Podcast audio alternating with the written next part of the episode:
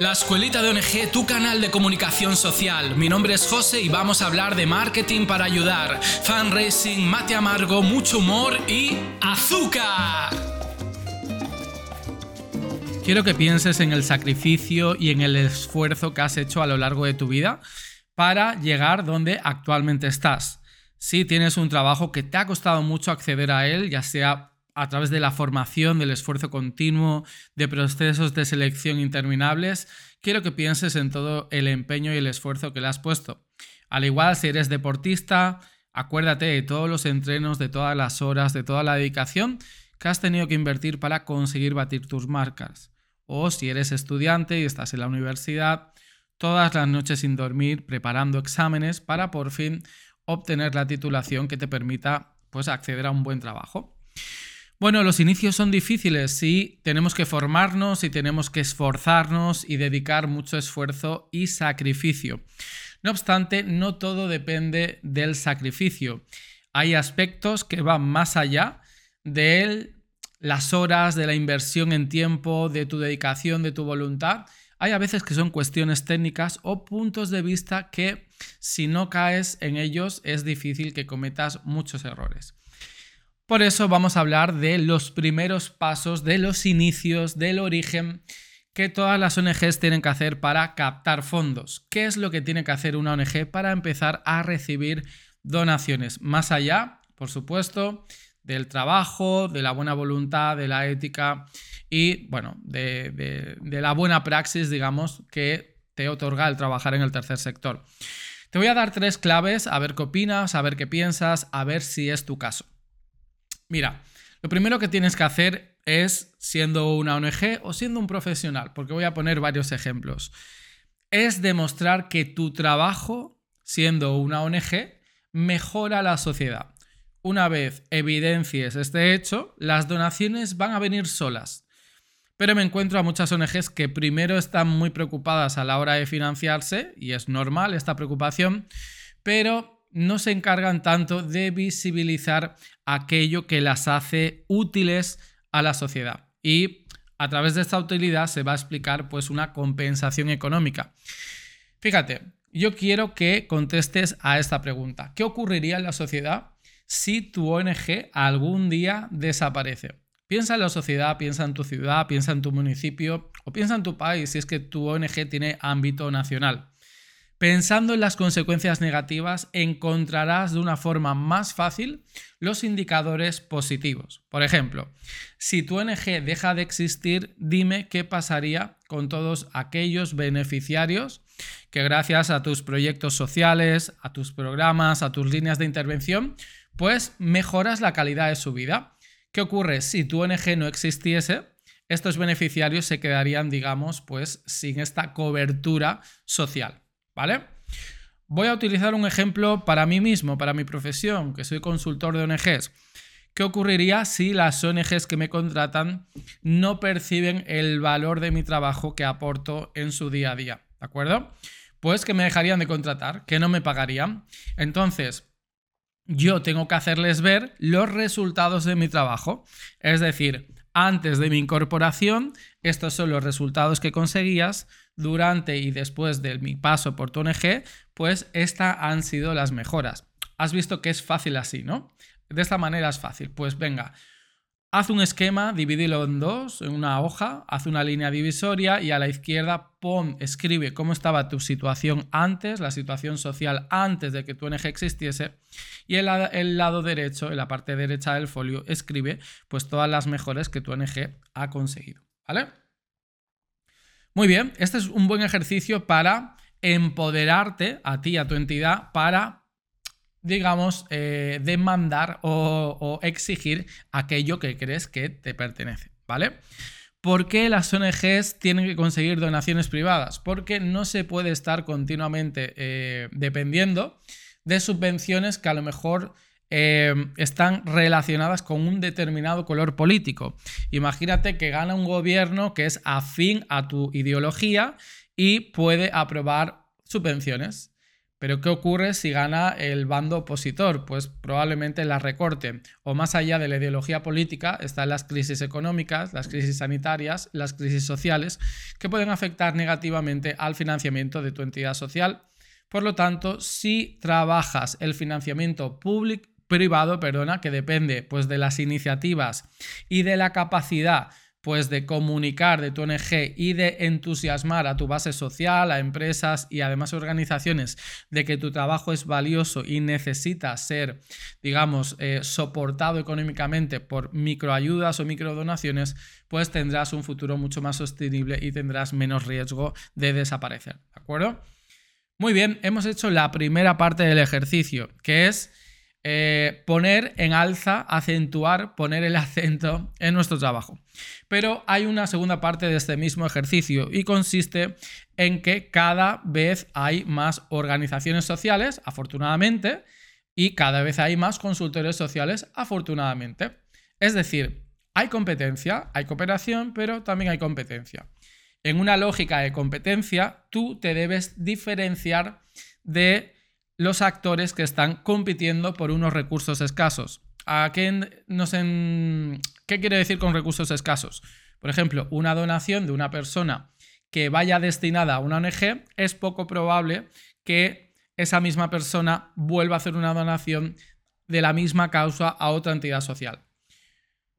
Volviendo a mi ejemplo, una ONG que necesite contratar a un consultor social, si ya me tiene contratado a mí, es muy difícil que contrate a otro consultor social, porque la necesidad ya está cubierta. Por lo tanto, radica en el valor diferencial, en determinar por qué eres diferente, por supuesto desde una perspectiva de eh, diferencia positiva, tu entidad del resto de organizaciones. ¿Qué forma hace diferente, mejor, distinta, pionera? Puedes eh, ser diferente en muchas maneras, ¿de acuerdo? Entonces, tienes que determinar cuál es tu valor diferencial. Primero, marcas y posicionas la utilidad de tu trabajo y segundo, lo diferencias del resto, ¿vale? Ese es el primer paso para trabajar la estrategia de donaciones, porque primero hay que prepararse a nivel organizacional. Vamos con el segundo punto de vista, el segundo punto, digamos, que es verdad que es un poco de sentido común, pero mm, a veces el sentido común, ya sabes, es el menor de los sentidos. Contesta esta pregunta. ¿Es de fiar tu organización para recibir donaciones? Te voy a poner un ejemplo. Imagínate que yo me quiero comprar un chándal, una ropa deportiva para hacer ejercicio físico. Entonces voy a comprarlo por internet. Entonces pongo chándal para hacer deporte o para correr o para jugar a baloncesto y en los resultados de Google seguramente me salgan muchas y muchas opciones. Voy a entrar a una página web y mi intención es comprarla en esta página web. Pero ¿qué ocurre si eh, esta página web no inspira confianza. Si no tiene el certificado SSL, que sabes que es el candadito este de seguridad y de privacidad de datos cuando haces transferencias, ¿no? ¿Qué ocurre si el texto de la página web está mal redactado, con faltas de ortografía? ¿Qué ocurre si hay, encuentras una página web desactualizada? ¿Qué ocurre si vas a consultar la política de, contratación o la política de datos y no ves ninguna opción a la cual consultar? ¿Qué ocurre si a la forma de pagar pues hay un formulario de datos que no cumple con políticas, que a la hora de poner los números de tu tarjeta de crédito pues te inspira desconfianza? Pues probablemente eh, no compres en esta web, ¿no?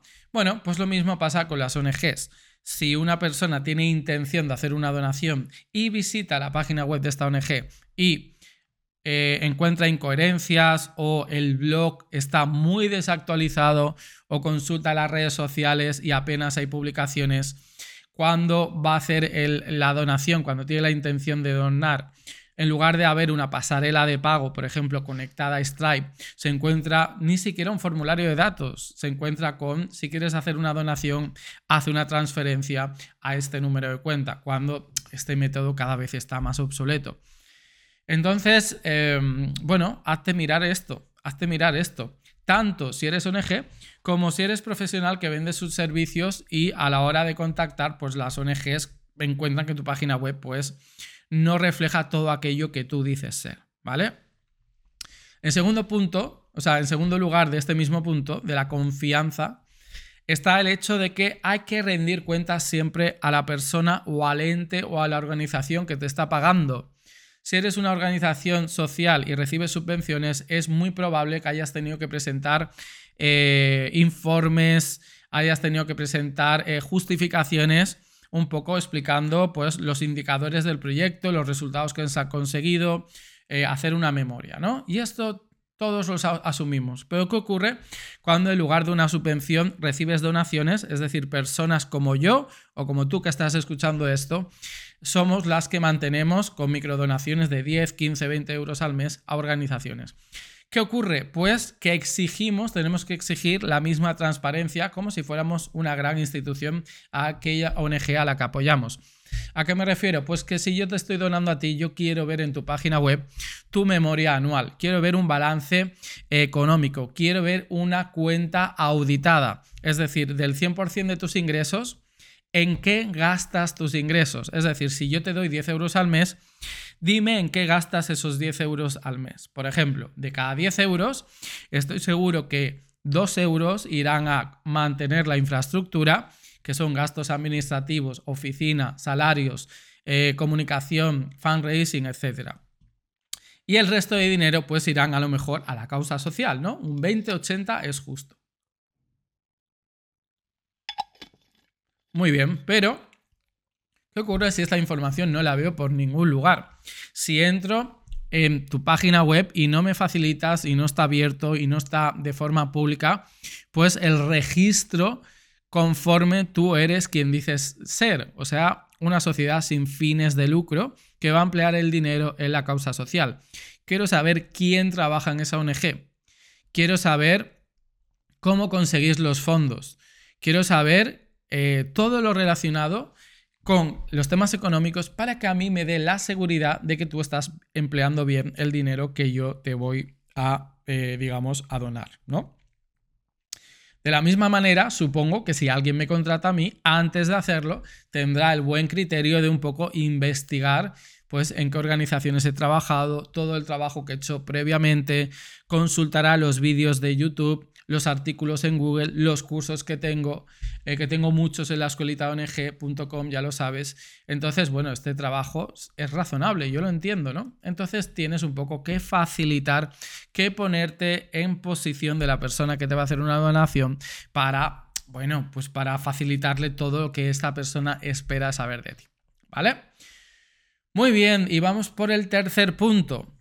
Y no es otro que entender que para recibir donaciones tiene que haber una cierta planificación, es decir, que tiene que haber un plan de fundraising, que donaciones espontáneas y esporádicas están bien y siempre son una alegría cuando alguien dona algo, pero que si no estructuras, si no haces un plan a medio o largo plazo, nunca te vas a poder sostener económicamente.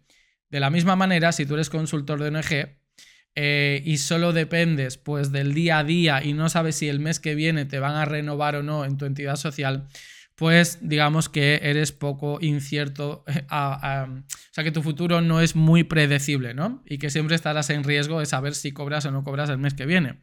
Tú lo que tienes que hacer es un plan anual, de decir, bueno, con qué organizaciones voy a trabajar, cuánto voy a cobrar y firmar contratos, convenios, acuerdos, etcétera, ¿vale? Entonces, lo que tienes que hacer siendo una ONG, en primer lugar, tienes que conocer todo lo que está, todo el abanico de posibilidades para recibir donaciones legales, por supuesto, que tienes eh, al abasto. Es decir, todas las técnicas de fundraising. Face to face, captación de fondos en vía pública, telemarketing, legados solidarios, iniciativas, alianzas con empresas, captación de fondos por Internet. Vale. Tú conoces todas estas herramientas, técnicas y metodologías para captar donaciones. Una vez que tienes eh, este listado, tienes que ir viendo las particularidades y las características, los puntos a favor y los puntos en contra que requiere cada técnica de captación de fondos y decidir, analizar si esta técnica de captación de fondos iría bien según las características, según el equipo de trabajo, según el conocimiento que tenga tu ONG. Porque una de las consultas que, como siempre, son demasiado generales a mi gusto, que recibo es esto, ¿no? Eh, venga, quiero empezar a captar fondos, eh, venga, eh, sin haber hecho ningún estudio previo.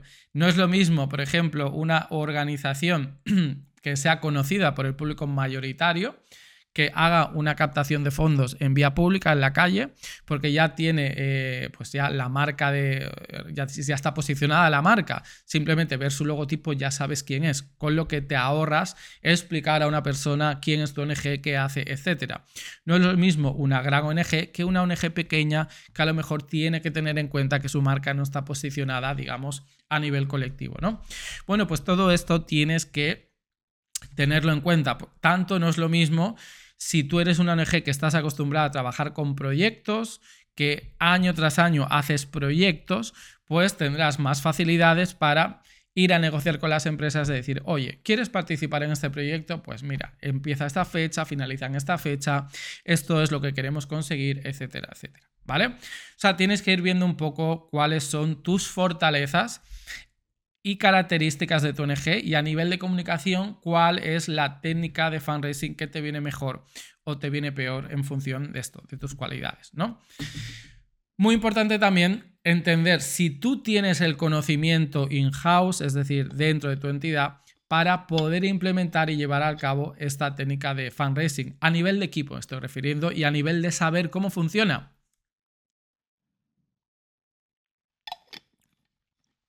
Mira, el ejemplo que mejor se explica es eh, cuando una entidad quiere captar socios por Internet. No te puedes hacer a la idea de lo complejo y complicado que es captar donaciones por Internet, porque no solo tienes que, a nivel técnico, tener habilitadas pues, una serie de, de programas o de herramientas en tu página web, sino que tienes que crear un circuito, un mapa digital para que desde que una persona te conoce hasta que decide donarte, pues todos aquellos pasos que tiene que ir cumpliendo, qué tipo de herramientas va a interactuar con esta persona, si va a ser un email, si va a ser una publicidad en Facebook, si va a ser un evento con el cual vamos a obtener sus datos y vamos a empezar a trabajar con sus datos, ¿no? A nivel de emailing, a nivel de llamadas incluso. Bueno, pues todo esto es lo que te tienes que plantear. Y por último, muy, muy importante, y por favor, empecemos a ser adultos ya. Yo el primero, porque eh, el tema económico es algo que al principio me sentía muy mal cuando una organización pequeña me decía, oye José, dame soluciones para empezar a generar dinero, eh, presupuesto propio. Quiero donaciones, quiero socios, quiero padrinos. Y yo eh, me sentía mal porque intentaba con cero presupuesto que esta ONG pues empezará a adquirir fondos, ¿no? Pero mira, con el paso de los años ya lo he puesto todo en perspectiva y mm, te voy a ser honesto, eh, si tú quieres resultados tiene que haber una mínima inversión. Eh, el esfuerzo y el sacrificio, como dije al principio, no lo es todo. Necesitas no solo conocer aquello que vas a hacer, no solo contar con un equipo que tenga el tiempo y tenga los recursos y tenga la energía para hacer acciones de fundraising, sino que necesitas pasta, dinero, money, llámalo como quieras. Y sin eso no lo puedes hacer, ¿vale? Puedes empezar, o sí que lo puedes hacer, pero tardarás en lugar de eh, dos años, tardarás ocho años, ¿vale? Entonces, lo dejo a tu criterio, lo dejo a tu decisión. Simplemente, antes de aventurarte a, em, a abrir una ONG o a crear una fundación, piensa en, todo, en toda la complejidad económica que requiere, en toda la planificación a medio y largo plazo. De la misma manera, si quieres ser consultor de ONG, eh, ten mucho cuidado con estos gurús que te venden un por internet que te dicen deja tu trabajo y mañana eh, empieza una nueva vida, porque esto no va así. Esto es todo un poco a prueba y error y necesitarás tiempo. Y si dejas tu trabajo y no tienes ahorros suficientes para mantenerte seis meses un año mínimo, no vas a ganarte la vida siendo consultor de ONGs. Ya te lo digo yo. Por lo tanto, prefiero pues un poco pincharte el globo, decirte la verdad, ser sincero y honesto, para que tanto si tienes una ONG como si eres consultor social, pues tomes siempre las mejores decisiones. Y hablando de tomar siempre las mejores decisiones, si no, aún no estás inscrito o inscrita en la escuelita ONG, no sé a qué estás tardando. Es la plataforma de habla hispana especializada en organizaciones sociales tanto en planificación estratégica como en comunicación, en marketing social, en campañas de sensibilización, en técnicas de fundraising, en captación de fondos, donde tienes cursos y cursos y cursos, donde tienes material descargable, donde tienes videotutoriales que te muestran paso a paso cómo hacer mejor las cosas, siempre desde la óptica de entidades pequeñas y medianas, que como sabemos no tienen los recursos que a lo mejor sí que tienen las entidades grandes. Así que con este super call to action finalizo el capítulo de hoy. Nos vemos en el siguiente. Hasta luego.